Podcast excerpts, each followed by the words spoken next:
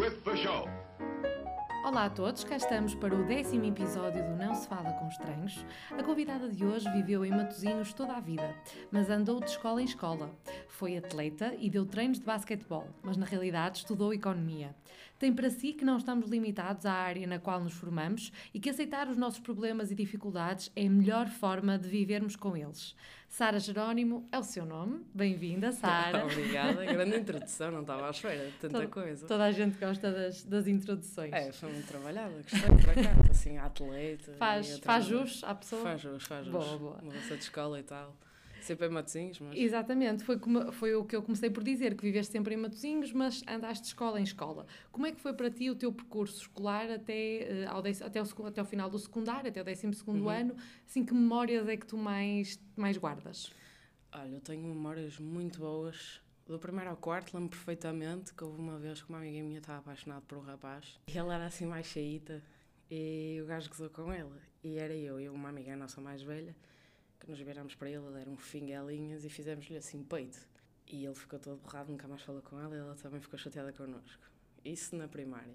Então, uma vez que disse uma asneira e olhei assim para o portão a ver, ei, os meus pais, como estão? Ok, está tudo bem, nunca mais digo na minha vida. E agora, como tu sabes, tipo, na vida normal, eh, não sou assim, infelizmente. Adotei a vida Ficaste de- mais à vontade. Fiquei. Depois, a nível de, de escola básica, pá, estive na escola dos Gonas, de Matosinhos, ali dos Bombeiros. e a minha pior memória de todas foi os rapazes estavam no telemóvel a ver um vídeo porno, mas tipo capuchinho vermelho. Nem estou a brincar, desenhos animados. E eu fui lá e olhei. E fizeram queixinhas à nossa diretora de turma a dizer que eu estava lá. E eu comecei a chorar. Oh, professora, não, eu não estava lá, eu não vi, eu não sei, eu sei, eu sei que mais. Triste vida. E depois, a partir daí, foi sempre a subir. Sempre fui boa aluna. Do sétimo ao nono, tive uma turma que era a melhor da, da escola. Ganhou Uhum. o mesmo prémio no oitavo ano, de melhor turma da escola. E tu identificavas-te mais nesse ambiente? Identificava, porque dessa turma tenho três, quatro pessoas que, que ainda tenho na minha vida e até tenho uma tatuagem em conjunto. Depois do décimo ao décimo segundo, pronto, eu não gostava nada de ciência física ou química, odiava. Mas gostava Ah, tu foste ma- para ciências? Não, eu fui para socioeconómicas. Por isso é que eu tinha uma coisa tão limitada para escolher na faculdade. Uhum. Eh, letras não tinha jeito, ou achava que não tinha jeito. E então fui para, para a área das socioeconómicas, com a matemática. Fui a melhor aluna de uma turma de socioeconómicas da Zarco, que ainda é uma escola bastante reconhecida aqui em Matosinhos. Eh, fui a única que entrou na FEP. Portanto, logo aí foi... Fogo, sou boa. E depois entro na FEP e as coisas mudaram, mas tinha sempre o registro de ser muito boa aluna, coisa que na faculdade não se notou, mas eu era boa aluna. Mas achas que, por exemplo, essa diversidade de, de ambientes que, que viveste e de contextos decorrentes das diferentes escolas onde tiveste foram boas, contribuíram positivamente em termos de crescimento e para teres noção de diferentes realidades? Sem dúvida. Eh, crescendo em escolas de miúdos que eram problemáticos, que tinham problemas em casa, eu nunca tive, sempre tive uma família bastante estável. Depois indo para uma escola um bocado mais avançada, como é o caso da Zarco, ver realidades completamente diferentes, envolver-me em atividades com pessoas mais velhas, eh, entrar no PES, que é o Parlamento Europeu dos Jovens, deu-me assim uma, uma bagagem muito boa e também deu para conhecer muita gente, muita gente diferente. E acho que foi fundamental para o crescimento porque estamos na idade da adolescência, na idade da estupidez e se não tiveres boas bases e pessoas que te agarrem, tu vais descambar completamente. Portanto, ou efetivamente tens uma, uma boa educação, não só em casa, mas também na escola, e te educas a ti próprio, porque professores podem fazer aquilo que quiserem, se tu não quiseres, não vais aprender. Eh, então foi completamente fundamental ter escolhido este rumo, que na verdade sempre foi o, o prioritário. Escolher sempre eh, o melhor para mim.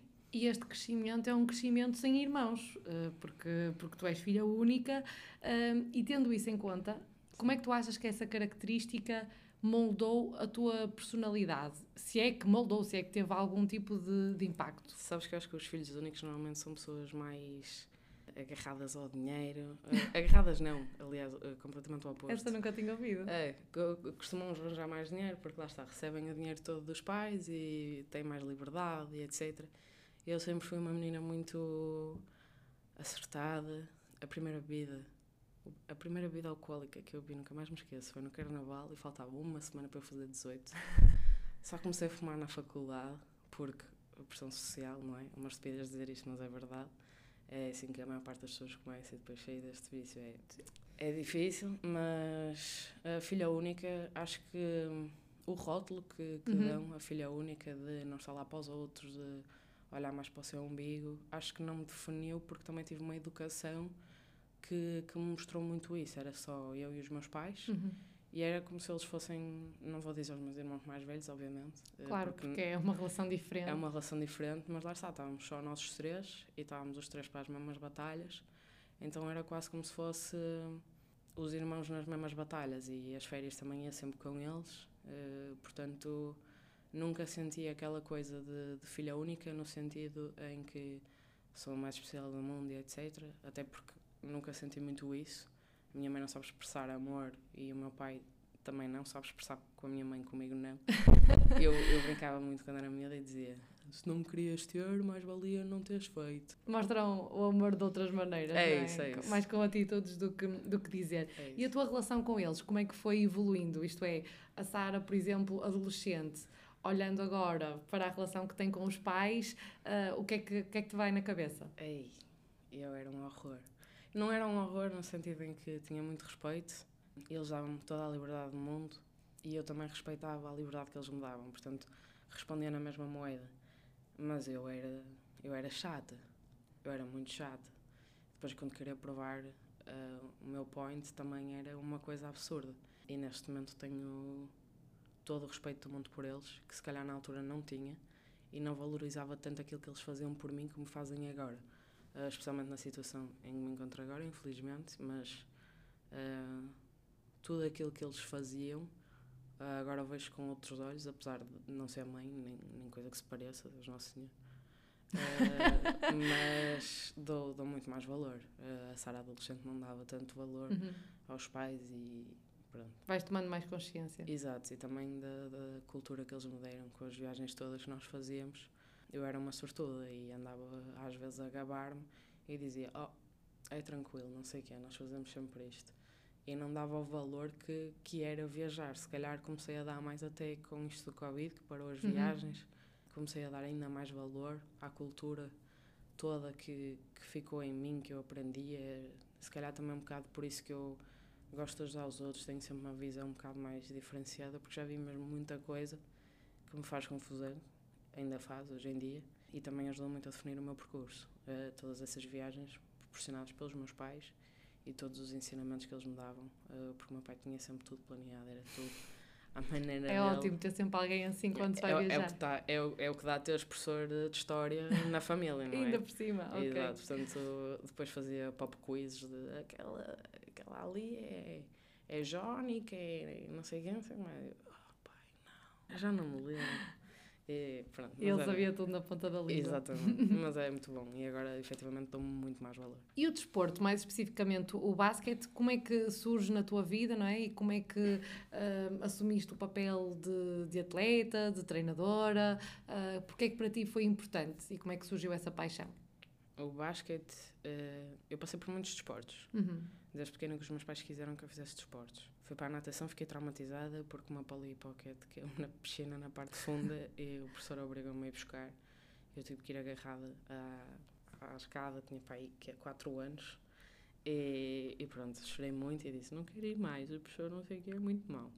Depois fui para o ténis, também era horrível porque sou pequena hoje, na altura ainda era mais pequena, a raquete era quase o meu tamanho e eu passo a estar na bola de ténis, valha-me Deus, quase que voava com a raquete. O basquete surge porque hum, o meu avô era presidente de um clube em Aveiro, uhum. o Clube de Galitos, e era seccionista na altura da secção de basquetebol. E o meu pai entrou para, para o basquete e jogou há alguns anos e não sei o que, gabava-se muito. E quando ele viu um folheto do Porto, como é óbvio, tinha que ser do Porto, Futebol Clube Porto, que estavam à procura de miúdos para, para o mini basquete e não sei o que, eu comecei a ir. Aos seis anos, foi o meu primeiro treino, em setembro tinha seis e ia fazer sete no, em fevereiro do ano seguinte.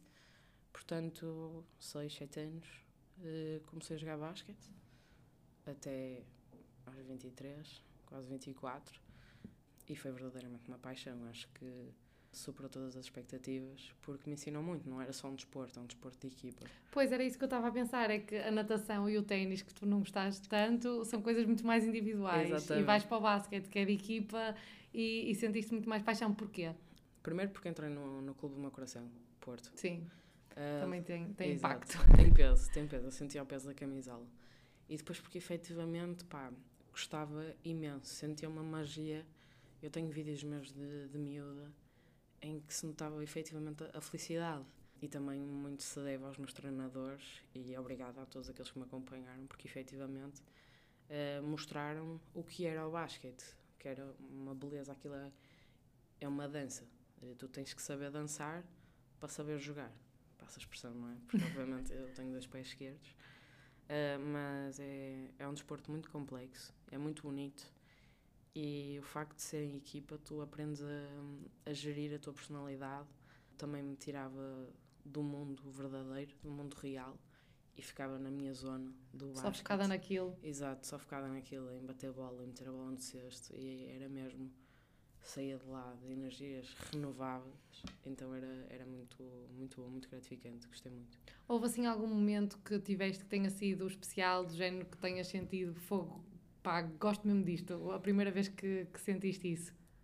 Houve, houve um, um momento que eu nunca mais me vou esquecer, ou dois, mas este principalmente, um jogo que nós fomos a uma terra, ainda jogava pelo Porto, eh, fomos a uma terra bem longe e nós ganhamos por 112.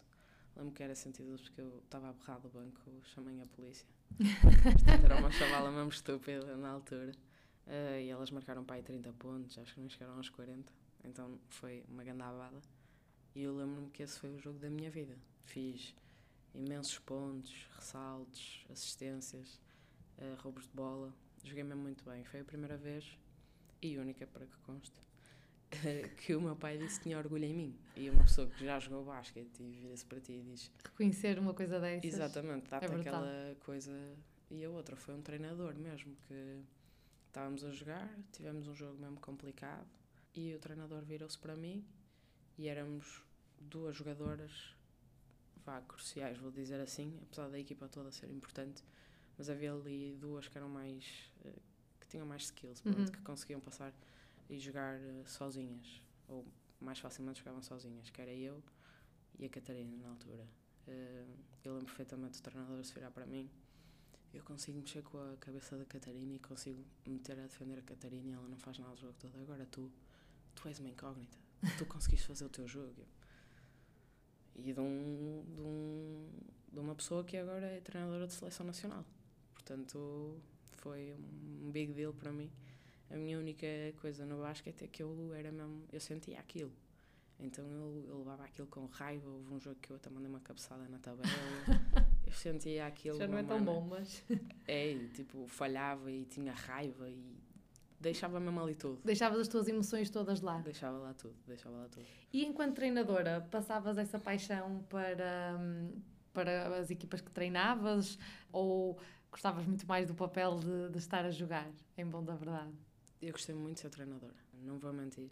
Sempre foi uma coisa que eu quis muito, porque, e principalmente miúdos, porque eu sinto que os meus treinadores marcaram-me tanto e fizeram de mim a pessoa que eu sou, que se eu não tivesse tido aquela pessoa, aquela figura que te educa de outra forma, porque a jogar em equipa e a ouvires ali uma pessoa a dizer-te faz assim, faz assado, estás a ser educada e estás a respeitar uma figura. E às vezes eles nem sequer têm isso na escola, porque não respeitam os professores, porque lá está, os professores são tantos hum, e os alunos são tantos que os professores nem conseguem fazer isso muitas vezes. E eu queria ser essa figura que marcasse Uhum. nos miúdos e adorei, principalmente os pequenitos, para mim era incrível passar e ver a alegria deles e eles cumprimentarem-me com sorrisos e dizerem, oh Sara, agora joga contra mim, não sei o que, não sei mais. Adorei, adorei. Todos os minutos eh, não trocava por nada. Foi uma experiência mesmo enriquecedora e, e acho que passei a mensagem, eh, passei a alegria e passei também eh, a vontade de jogar. Que eu era mais mesmo, importante para ti. exatamente, eu dizia mesmo, se tu não quiseres estar aqui, ninguém te obriga. Agora, tu és bom e mesmo que haja alguém melhor que tu, tu trabalhas um bocadinho mais e tornas-te melhor. Portanto, é só trabalhar, ouve o que nós dizemos e vais chegar lá, não te preocupes. Então, também havia a coisa do às vezes ser má e outras vezes ser branda. Então, tinha sempre as duas Uhum. vertentes. Gostei muito. Uh, E ensiná-los a separarem-se também, não é? Isso que estavas a Exatamente. dizer é, É é super importante. Sim. Mas apesar dessa paixão toda, desporto, basquete, etc., tu vais estudar para a Faculdade de Economia do Porto, licenciatura em Economia. Nada a ver. Nada a ver. Porquê? Uh, eu, por acaso, no secundário ponderei desporto. Uhum. Ponderei para a FADEUP. Porque eu sempre fui boa a Pois, todos com os essa desportos. paixão toda, Exato. eh, era de esperar. É, eu sempre fui boa a todos, a todos os desportos. Na, na secundária, etc. Toda a gente me escolhia. Menos para o futebol. que O futebol não dava para mim. Mas Para mim também não boa. dá, mas para mim não dá nenhum. A minha era só mesmo esse. E uma vez no badminton eu era boa e perdi uma. Estávamos a fazer um torneio de turmas e eu parti uma raquete e fiquei de castigo. Mas pronto. eh, é a minha raiva. Surgiu a economia porque lá está. Eu também pensei: se eu for para a FAD e eu tirar desporto, vou ser que é professora de educação física. Pois, não era a visão que tu tinhas. Exatamente, porque tenho dois pais professores em casa, sei o que é que custa e especialmente na parte de educação física, até chegares ao quadro e a ser efetivo é muito Uhum. complicado. Então pensei, estou em socioeconómicas, sou boa em matemática, até gosto de economia, tenho uma boa cultura geral, Uhum. por que não? Faz sentido, fazia, Fazia sentido. sentido ti. na minha cabeça. E foi a minha primeira opção e entrei na, na primeira Uhum. opção. E como é que foram eh, esses, esses anos de licenciatura? Foram felizes? O que é que foi mais especial para ti? Uh, pergunta complicada. O primeiro ano não, foi péssimo. Uh, pois porque tu ias sem ninguém, não conhecias ninguém. Não, não, estava sozinha. Tive uma depressão muito grave mesmo. Tive para desistir do curso e para psicologia. Não sei porquê, honestamente, porque eu não dava para psicologia para ler calhamaços, não dava. Mas tive para desistir mesmo e depois disse a mim mesma: não, entraste nisto, vais até ao fim. Foi um desafio que eu pus a mim mesmo. Toda a gente me dizia: não gostas, sais, mudas, não há problema nenhum, não sei o quê, ainda tens tempo, és nova, etc. A, a- a conversa que acho que todos os pais têm que ter com os filhos, que Uhum. aos 18 anos és, és demasiado novo para estar a definir o teu futuro. Estamos a ver aqui duas pessoas, eu e tu, uh, seguimos o mesmo percurso académico na licenciatura e agora Uhum. estamos a fazer coisas completamente diferentes. Sim. Uh, por isso, acho que não há medo de experimentar e dizer não gosto e sair. Eu ali não quis sair porque também quis experienciar tudo ao máximo. Depois, no segundo ano, entrou o meu melhor amigo do basquete e depois fomos convidados para a E. Uhum. E eu, desde que entrei na E, eh, foi um mundo completamente diferente. Estava mais na, na FEP pela E do que pelo curso em si. E foi das melhores coisas que me aconteceu na vida. Principalmente o nosso último grupo. Uhum. Isso aí já disse abertamente a qualquer um de vocês. Tu, enquanto VPI, foste a melhor que eu tive. E isso já sabes, já, já te disse isto várias vezes. E a nível mesmo de ambiente, acho que não existia grupos. Éramos um só. E acho que nos outros acabava sempre por- haver o, o grupo, Uhum. uns grupos. Apesar de eu me dar bem com toda a gente e, Para ti fazia sentido, não é? Que toda a gente tivesse Fazia sentido aquele- mesmo, exato. mesmo barco, entre aspas. aquele grande grupo, estás Uhum. a ver? Pronto. E se calhar não senti tanto isso na- nas outras. A primeira, porque era a primeira vez que eu estava em contacto. Claro, era, e nem sequer se calhar sentias bem aquela envolvência, Exatamente. ainda estavas naquela fase inicial, mas do, do medo. o que é que sentes que levaste então mais eh, de- deste, deste curso em Economia? Agora para a tua vida daqui, daqui para a frente? Para além das amizades, Uhum. que as estimo muito, levei uma bagagem de soft skills que é uma coisa absurda. Eu não achei que fosse capaz de falar abertamente de tanta coisa e de ser uma oradora. Eu era boa oradora no secundário, mas uma coisa é no secundário que está-se toda a gente a cagar. Sim. Outra coisa é na faculdade. Uh, ser apresentadora, esse tipo de coisas, era impensável. Criar o rainha de spam era impensável. Rainha de spam, convém explicar o que é que é. Ah, exato. Mas pode ser tu a contextualizar. Pronto, é, é todo, todo um Instagram da, da Sara, não é? Em que pronto, podemos conhecer melhor todo o lado mais 200% Exato, exato. dela, por assim dizer. Exato. E na faculdade lá estava, muita gente que me conhecia como rainha de spam, me chamava rainha, e pronto. Mas eh, aquilo que eu, que eu tiro mais é mesmo as soft skills. Uhum. eh, liderar a equipa também, muito importante. Sim, eh, isso também vem do desporto, não é? Sim. É, são duas coisas que complementam-se complementam. muito, muito bem, muito bem.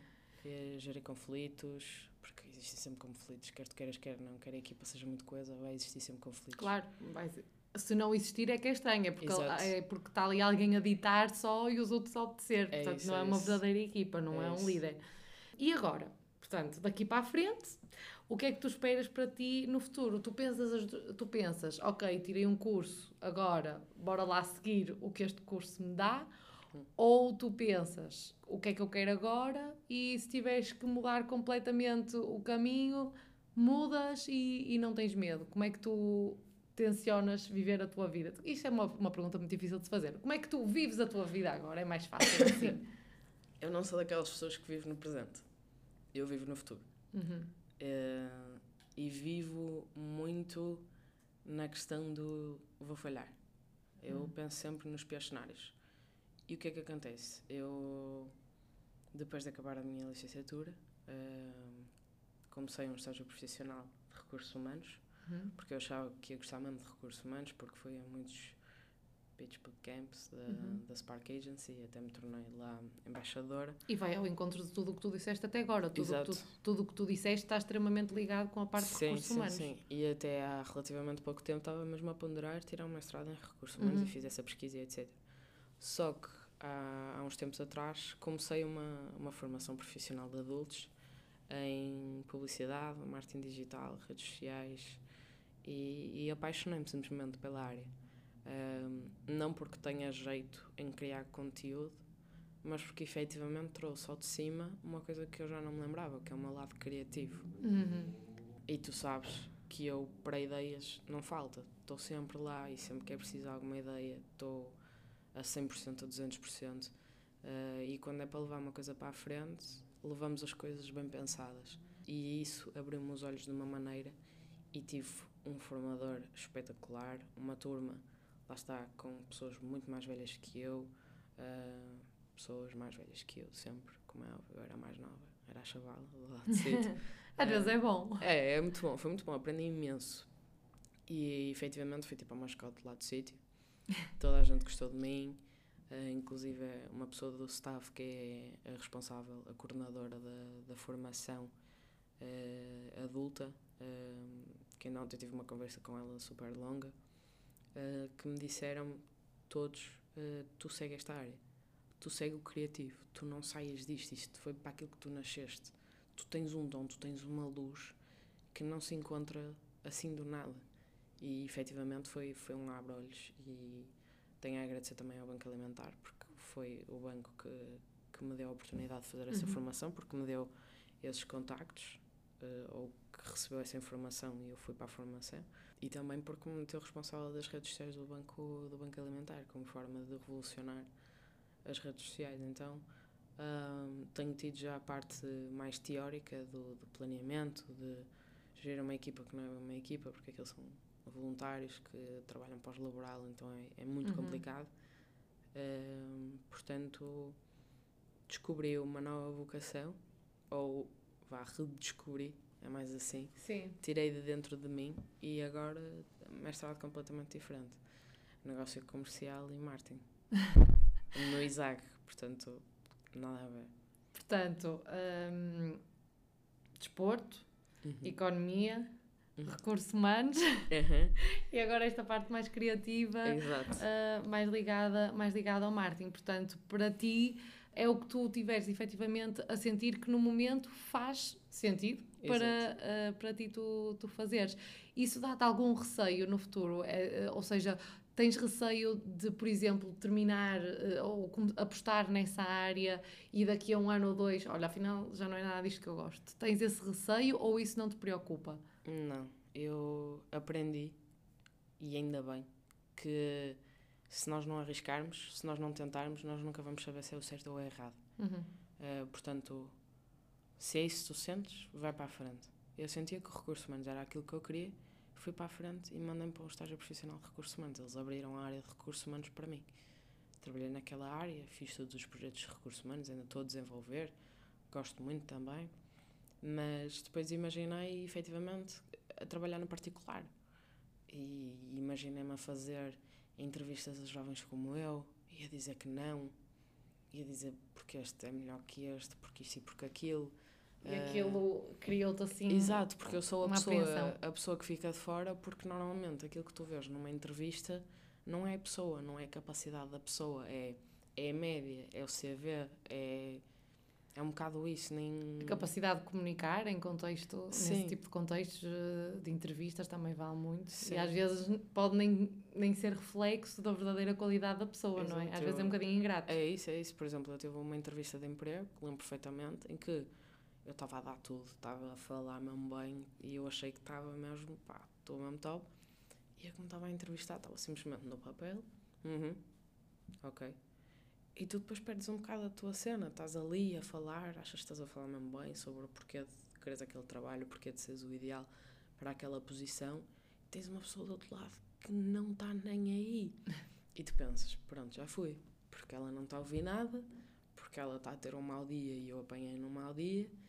E depois tive uma oportunidade na EDP em que eu só não fiquei porque a outra pessoa tinha experiência laboral. Uhum. Que isto é outra coisa que nós também vemos muito no mercado de hoje em dia. Sim, pedir experiência já. Exato. E tu sais da faculdade e não tens experiência laboral. Tens a faculdade. Eh, e por vezes isso não chega. E é, é chato. É a realidade onde vivemos hoje. E em Portugal cada vez é mais difícil. Em Portugal parece que tu tens que dizer que sim a tudo e não podes repostar. Não podes simplesmente chegar e dizer não, mas, mas isso não faz sentido. Temos que evoluir, temos que inovar, temos que Hum. crescer. Sentes que tens que ir no- na linha que já está, que já está feita, não é? Eu não gosto de ir na linha. Ah, quer dizer, gosto quando a linha é certa. Sim, Ou quando sinto que é certa. mas que também gostas de ter o à vontade para poder dizer quando não te faz sentido. Exato. E gosto de sentir também que tenho feedback da outra parte, percebes? Uhum. Ah, E então sentiste que começaste a pôr-te no lugar da, dessa, da pessoa do lado dos recursos Uhum. humanos e começaste a achar que se calhar não era aquilo que, que te ia fazer eh, ficar assim tão preenchida Exato. hum, enquanto, enquanto profissão. Exato. Porque Uhum. achava que ia ser só ah, destruir a Uhum. pessoas, percebes? Sim, sim, sim. Ah, porque depois ia estar a seguir um guião.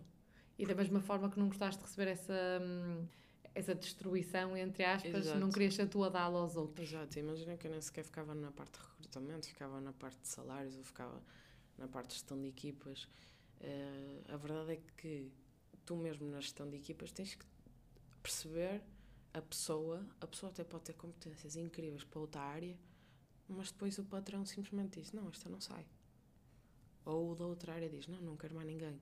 Há pouca autonomia. Exatamente, percebes? E então eu comecei a perceber isso e comecei a perceber que só ia eu mesma estar a fazer tudo por tudo pelas pessoas, que era isso que eu queria fazer, mas que não ia conseguir, porque não ia depender de mim, ia depender dos guiões e das linhas que já estão pré-definidas. E com esta formação, eu estava mesmo naquela de vou para recursos humanos, vou para recursos humanos, os meus pais sempre disseram não vais, tu não tens estofo para isso, não, não consegues dizer que não às pessoas, não sei o que, não sei o que mais. E de certa forma é verdade, eu não sei dizer que não às pessoas. E, e então encontrar isto foi uma levada de ar fresco, eh, que agora deu-me um, um novo ânimo. E onde tens a oportunidade de, no fundo, poder fazer coisas diferentes se há área onde se calhar não se tem tanto que, que seguir uma linha porque depende da tua cri- criatividade. Exato. É precisamente, é precisamente essa. Ahm, Sara, tu partilhaste comigo eh, que há uns anos eh, começaste a sofrer de, de ataques de pânico. Uhum. Como é que foi eh, o, o primeiro de todos que, que tu tiveste e o que é que tu sentiste quando não sabias do que é que se tratava? O primeiro que eu tive foi muito cedo, eu acho que ainda tinha 11 anos. Foi.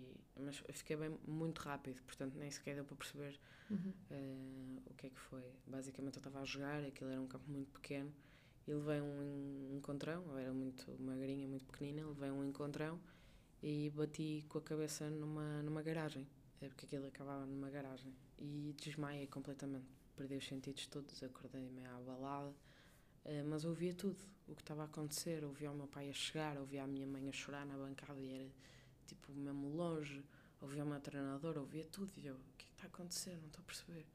E não te conseguias eh, movimentar? Não, não, não, não conseguia movimentar, não conseguia comunicar, nada, estava só a ouvir e era mesmo estranho, era quase como se estivesse do outro lado. E eu era muito muito nova aí, não dei importância.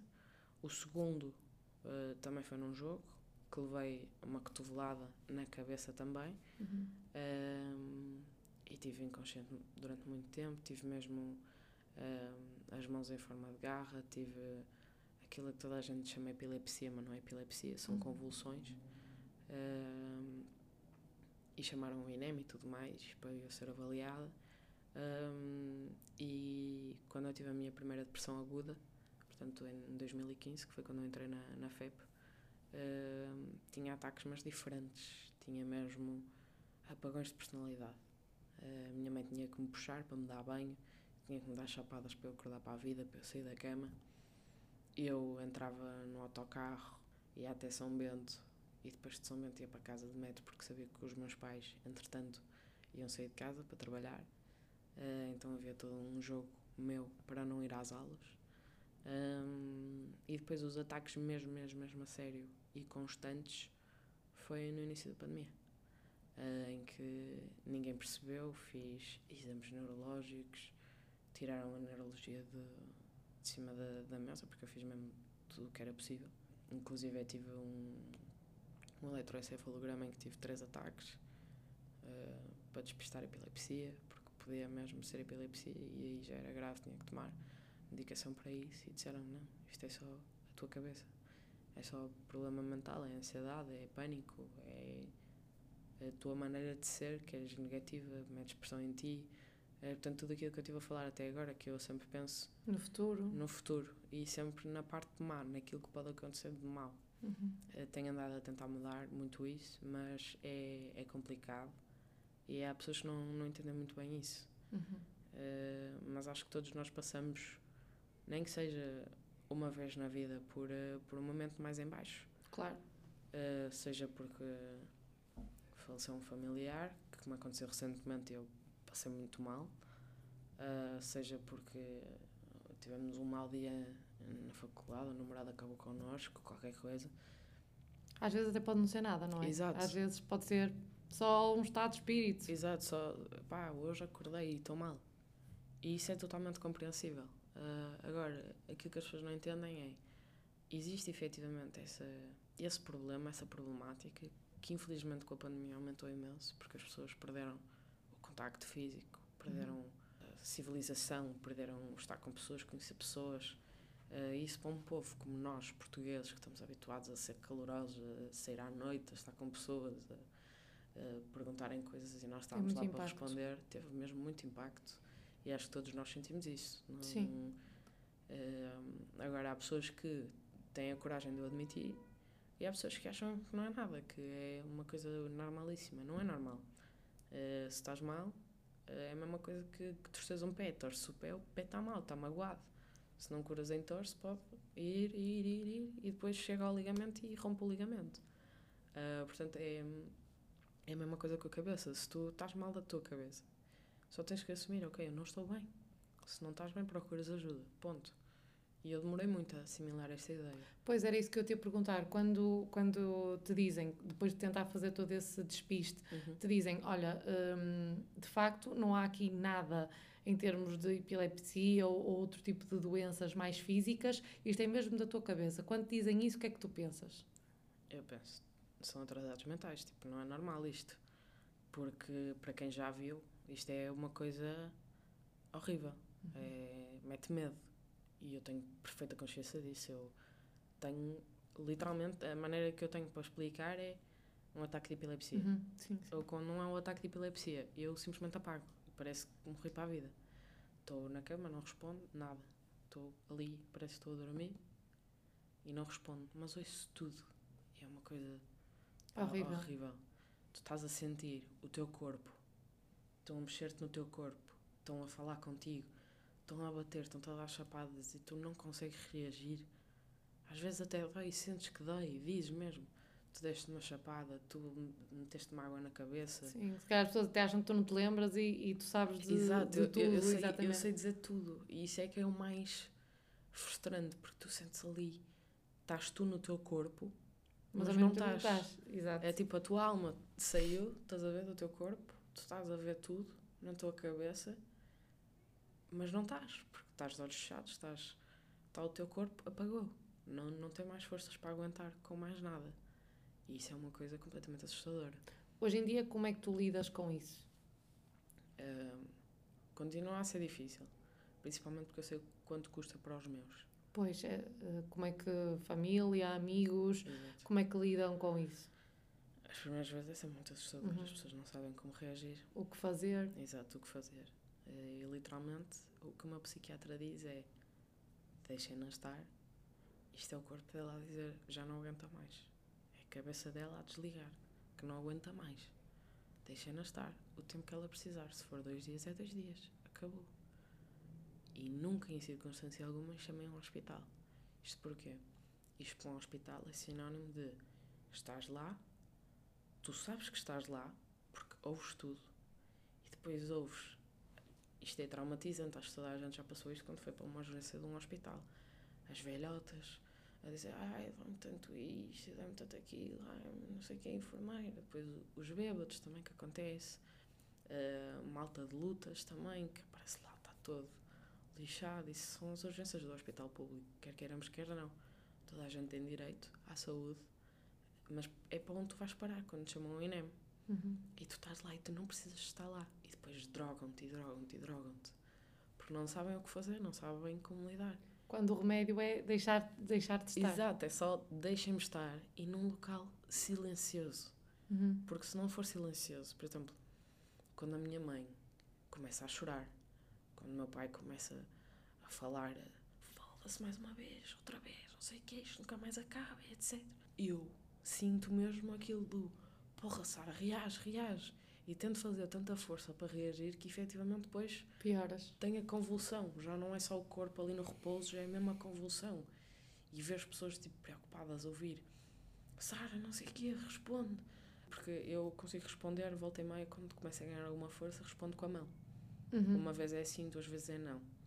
E, e eu consigo fazer isso, mas passado algum tempo, não é logo no início. E depois ver as pessoas ali sempre Sara, responde, por favor, não sei o quê. Já estás há tanto tempo e depois sentir lágrimas a caírem-te, porque tu também sentes as lágrimas. Uhum. É uma coisa que tu ficas tipo no teu corpo. Acorda, acorda, tens que acordar, não é por ti, é por eles. E agora já não é tanto por eles, é por eles, obviamente, também, mas é por mim, porque isto também não me faz bem. Eu acabo, eu saio de um ataque e estou de rastos. É como se me tivessem levado uma carrada de porrada sais com o corpo completamente exausto, não te consegues mexer normalmente, não tens força para beber água, para segurar num copo, ficas mesmo fraca. E então é uma coisa assustadora, não vou mentir, uh, mas é algo com que eu lido já há algum tempo, infelizmente. Acho que também abriu olhos para perceber quem é que verdadeiramente está comigo. E, e, e neste momento tu, tu já estás numa visão de quero tentar trabalhar para que isto ocorra menos vezes, se é que isso é possível? Claro que sim. Existem exercícios que toda a gente diz para fazer, que é o yoga, os pilates, esse tipo de coisas, para relaxar a mente. Uhum. Só que o meu problema é, se eu relaxo a mente, o meu corpo também relaxa. Ataca. Logo. Não é da convulsão, não tenho a convulsão, mas uhum. o meu uhum. corpo é abaixo. Sim. Porque finalmente a mente descansa e a mente descansando é a mesma coisa. Desliga. desliga desliga tudo. Então não é de todo uh, coisas boas. Há exercícios sim para fazer, mas lá está, são todos daquelas conversas do imagine-se numa planície. Hum, meditação. Exato. E, okay. e eu estar nessas a fazer esse tipo de exercícios não funciona comigo. Sentes que tens que encontrar aquilo, estás à procura Estou daquilo procura. que funciona. Uh, Exato, contigo. mas já, já consigo controlar muito melhor. Por exemplo, antes tinha no trabalho, tinha nos treinos e agora já não me acontece, já consigo controlar e consigo, por exemplo, sentir que estou a ter um ataque, saio, respiro calmamente com o abdômen, como me ensinaram, andar à volta, se for preciso. Isto parece muito mal, mas dou socos em uhum. qualquer coisa que me apareça, posso rebentar a mão toda, mas pelo menos a dor passa para ali. Então estás focada naquela dor. Sim, faz não sentido. estás focada na mente e descarregas é aquilo do descarregar. Uh, então tu basicamente sentes que, por exemplo, o teu corpo já consegue quase que, ou melhor, tu já tens tempo, entre aspas, de procurar um local de segurança, porque como sabes que vais ficar mais vulnerável e mais frágil, neste momento já consegues ter uh, essa dinâmica de, Sim. ok, sinto que vou, que vou ficar mal, que vou ter um ataque, então quero ir para um sítio onde eu possa tê-lo de forma segura? Sim, sim, sim, sem dúvida. Isto acontece há, há relativamente pouco tempo, uh, mas já consigo, por exemplo, sentir que vou ter um ataque e estou a conduzir por exemplo, depois de um dia de trabalho, estou exausta. Sim, porque isso é preocupante. É isso, estou a conduzir, depois de um dia de trabalho, estou exausta, começo a conduzir, paro no trânsito e começo a haver mais stress. Estou parada no trânsito, só quero ir para casa descansar e vou ter a formação a seguir. E isto e aquilo, e não sei o quê, ainda tenho que fazer isto, e amanhã não sei o quê, não sei o que mais, e a minha cabeça não para. E no trânsito, então, é horrível. O que é que eu faço? Se os meus pais não estiverem a trabalhar, ligo para um deles e digo: fala comigo, por favor, até eu chegar a casa. E eu chego a casa, vou para a cama e eles já sabem. Vou ali, está aqui, ó.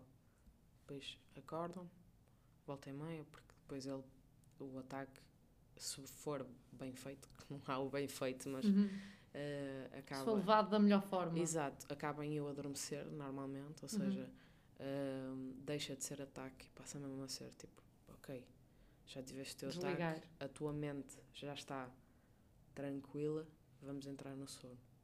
Ou seja, mas para chegar ao sono tens de estar mesmo no sossego. Uhum. Um, para quem nunca viu uh, um ataque deste acontecer, nem nunca conheceu alguém que passasse por uma situação dessas, uhum. Uh, por vezes, e muitas das vezes, pronto, acaba por não ser por mal, acabam por desvalorizar este tipo de situações. Nunca viram, nunca tiveram alguém a sofrer com, claro. essa, com essa situação e, portanto, não conseguem ser sensíveis a esse tipo de situações. Essas, essas pessoas que sentem isso, que mensagem é que tu achas que era importante deixar?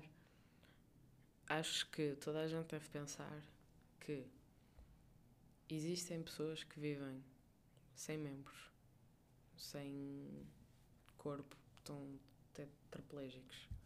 O que é que eles têm? Têm a mente, conseguem conversar, conseguem viver. Não nas melhores condições, mas conseguem viver. Quando tu tens algo a afetar-te a mente, tu já não vives da mesma forma. É completamente diferente. E acho que chegou a altura de chegarmos a um ponto da nossa sociedade e perceber a saúde mental é uma coisa mesmo importante. Uh, porque acho que as pessoas não sabem. E tanto eu como tu na FEP passamos por isso. Uh, de fritar completamente os miolos porque havia uma pressão exagerada. Uh, falo de MIF, por exemplo. é verdade, não é? Aquilo que eles faziam, aquela pressão toda que existia.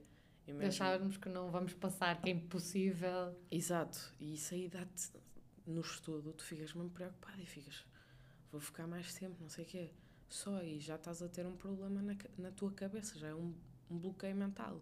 Isto porquê? Porque não há preocupação com a saúde mental. Uhum. E acho que é cada vez mais importante e devia haver, por exemplo, nos mais jovens, como nós tivemos formação cívica, esses momentos são importantes e é, e é preciso aproveitar-se para falar de coisas importantes, como é o caso da saúde mental, porque muitos miúdos neste momento, a quantidade de anos que eles estão a perder é uma coisa absurda. Estamos a Vai falar, ter repercussões. Exatamente, estamos a falar de miúdos que tiveram aulas em casa desde o sétimo ao nono e vão agora para o décimo. Como é que eles vão E de repente vão ter que tomar uma decisão super importante. Exatamente, tipo, vou para ciências, vou para humanidades, vou para socioeconómicas, vou para um curso profissional, vou fazer o que é da vida? Não tem formação e é uma questão de saúde mental também isto, porque eles vão ficar nervosos. E os que estiveram desde o décimo até agora, décimo segundo ano, como é que é? Com os exames nacionais. Eu não imagino o que é que eles estão a passar, não imagino mesmo. Miúdos que começaram na, na primeira classe. Muita pressão. É, não é? Uhum. Percebes? Lá está, a desvalorização constante da saúde mental. A mim chateia-me pessoalmente, claro. porque efetivamente eu sofro disso. Mas acho que qualquer pessoa que pesquisa um bocadinho uhum. ou que já tenha sentido na sua vida. Porque se pensarmos todos bem, já todos passamos por isto, uhum. por alguma coisa. Pode não ser com esse nível de intensidade Exato, nem, física do corpo. Nem tem que ser, e eu espero que não uhum. exista tantos casos assim como eu, porque uma psiquiatra diz que tem alguns casos, mas que não é muito vulgar. Uhum. E eu espero que efetivamente isto não chegue a estes limites a ninguém, não desista a ninguém. Mas existe efetivamente pessoas que passam por depressão e tu nem notas Por exemplo, se eu te contasse isto quando tu me conheceste, tu acreditavas? Não. Pois, exato, porque lá está. É aquele velho ditado: a pessoa que é mais sorridente e que mais ajuda aos outros é normalmente a pessoa que mais sofre. Porque sabe aquilo que é sofrer. E então não quer que os outros passem por isso. Por isso é que eu, na altura, na faculdade, dava tanto valor às mentorias, ser mentora. E queria ter mais mentor, me- mentores, não, queria ser mentora de mais pessoas. Porque queria acolher os miúdos, porque eu entrei sozinha. E não Então- querias que eles passassem por essa, Exato. por essa fase difícil Exato. eh, sem terem sequer alguém, olha, estou sozinho, pelo menos sei que aquela pessoa eu posso ligar e posso me sentir confortável para ligar, Exatamente. para falar e tudo mais. Já estamos aqui a entrar numa fase final da entrevista, portanto vamos mudar aqui agora O Chico, um bocadinho o, o chip, precisamente para uma coisa eh, oposta, que é o que é e quem é que te faz dar uma valente gargalhada. Ei, essa é difícil, por acaso. Há, há uma pessoa, eu vou, eu vou ser muito honesta. O meu grupo de amigos, os meus melhores amigos, os Brolos, são Brolos? Brolos. Ai, brolos, ok. Uma história muito engraçada, por acaso. Foi o aniversário de um deles. E isto é, é o pessoal da básica e do secundário que se Uhum. juntou. Nós temos todos uma tatuagem numa fatia de pão. Ah, é tal tatuagem que Exatamente. mencionaste no início. Exatamente. Portanto, um, um deles fazia anos, era o Jorge. O Jorge fazia anos. E a Matilde fez um bolo. Só que estava cortado tipo broa, estás a ver? Uma coisa mesmo alta e fininha. Então parecia mesmo broa. Depois nós fomos a comer, assim, seco mesmo, como quem tu não puseste açúcar, tu puseste o dobro da farinha. Então pronto, ficámos conhecidos por brolos, porque aquilo era um, Um bolo. brolo.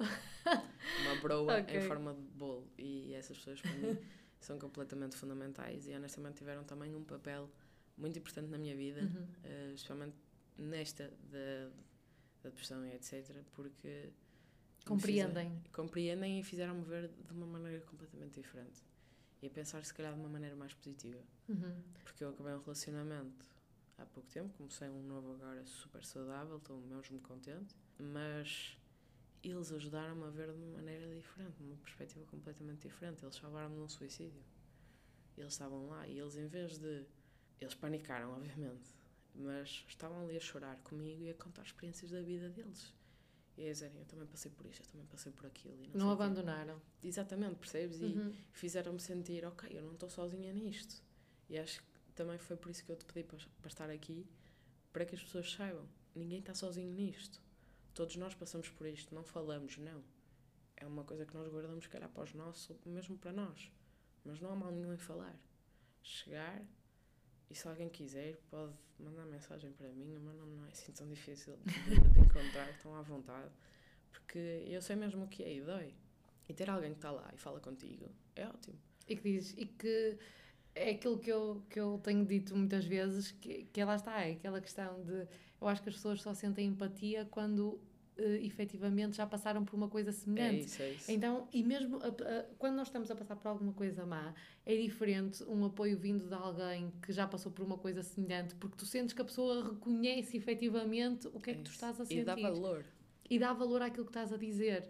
Uh, claro que, que às vezes, coitados, há pessoas que são bem intencionadas, mas simplesmente, Sim. graças a Deus, não conseguem perceber, não é? É isso, é isso. Um, mas, mas isso é mesmo, é mesmo muito importante. Então, tu neste momento, qual é a tua maneira de, de viver a tua vida? É, pá, honestamente, agora é, é agarrar-me aos meus. É perceber, pá, tenho aqui os meus, eu sei com quem posso contar e sei também que quando for para a borga, quando for para sair, se eu precisar de alguma coisa, sei com quem falar, hum, de cada assunto. Portanto, eu sei quem são os meus. E acho que isto é o fundamental. É chegares a um ponto da tua vida, eu só tenho 25 anos, mas sei quem são os meus. E sei quem são os meus. Os mais diretos, os menos diretos, aqueles que são só para a farra, aqueles que eu posso contar um segredo e sei que não vai sair dali, e se calhar às vezes é melhor ser uma pessoa fora do teu círculo Uhum. de amigos ou das pessoas que falas de uma forma mais comum e ser uma pessoa completamente diferente, mas que tu confias. E acho que isso é o fundamental, é encontrar os teus. E isto demora muito e custa porque te apercebes, eu achava mesmo que esta pessoa estava lá e não está. E dói ter essa sensação, mas depois também é aquela coisa do não está, quem perde é ela. Porque eu agora sei o meu valor. E valorizar quem está. É, é? isso, é isso. Valorizar quem de facto está e não tomar quem está por garantido. Exatamente, exatamente. Isso é o mais importante, honestamente. E para terminar, se tivesse a oportunidade de ir a um alta definição, o que é que gostavas que te perguntassem? Que não tenha sido falado aqui. Ei, não queria nada do que dizem os teus olhos. eu gostava muito que me perguntassem uma lema de vida. Hum. Porquê? Porque muita gente tem aqueles clichês do carpe diem, vive Uhum. no limite, vive no presente, etc. Eu não. A expressão popular é não faças aos outros o que não gostas que façam a ti. Eu não digo isso, eu digo faz aos outros o que gostavam que fizessem a ti. Porque depois vais receber de volta. Se tu fizeres o bem e se fizeres aquilo que tu gostavas de receber, pode não ser hoje, pode não ser amanhã, pode não ser neste trabalho, pode não ser com aquela pessoa, mas vais receber de alguém. E depois vais pensar, porra, ainda bem que eu, que eu fiz. E é isso, é, é praticar o bem. Honestamente, é, é aquilo que eu estou mais focada. Eu nunca odiei ninguém, não, não gosto desse sentimento sequer. E quando dizem coisas do género, "Ai, não gosto nada daquela pessoa, não sei quem, não sei mais, eu, mas tu conheces? tipo, tiveste alguma. Pode acontecer, ter uma picardia. Sim, pá. às vezes pode haver algum motivo. Exato, facto, é? meteu dos cornos, tipo, traiu-te, qualquer coisa. Andava agora à espera dessa, mas sim. Exato, e depois dizem, não, simplesmente não gosto, não vou com a cara da pessoa. Tipo, porquê? Não, tipo, dás uma chance à pessoa. E se a pessoa não gostar de ti, ou se não gostares da pessoa, dizes só, pá, ok, tu vives a tua vida, eu vivo a minha, não há problema nenhum. Agora, para que estar a gastar as minhas energias, que são poucas às vezes, para que estar a gastar as minhas Sim. energias com ódios? Gastar com a bondade, não é? Exato, mais vale estar a dar o bem do que estar eh, preocupada com não gosto nada daquele, aquele não me deu o bolo de chocolate dele. Ah, portanto, ou aquele não me deu os parabéns. Não deu os parabéns porque não pode, tipo, não, não viu, não apareceu, também não se fez parabéns de ninguém e às vezes o aniversário de ninguém, às vezes passa-me e não dou e pronto. Portanto, não significa que gosto menos das pessoas. E acho que é isso que temos que, que diferenciar. É uma coisa que eu agora dou muito valor, que é o tempo. E isso também é- faz parte desta visão. Porque se começas a dar mais valor ao tempo, também começas a dar mais valor àquilo que tu fazes com o teu tempo. Uhum. E a quem escolhe passar o tempo connosco. Exatamente, exatamente. Portanto, acho que é, é um bocado isso. Cresci muito. Acho que com esta conversa também percebi que cresci muito, porra. Uma evolução muito grande desde a, da Sara que começou a jogar basquete. Obrigada, Sara, por esta partilha, eu. mesmo. E terminamos assim este décimo episódio do Não Se Fala com Estranhos. Quem quiser vir contar um pouco da sua história ou souber de alguém que gostaria, é muito fácil. Basta enviar um e-mail para inês.veloso.turães.gmail.com e a única condição é ter uma história de vida para contar, mas essa é fácil porque todos temos uma. Até daqui a duas semanas com mais um episódio do Não Se Fala com Estranhos.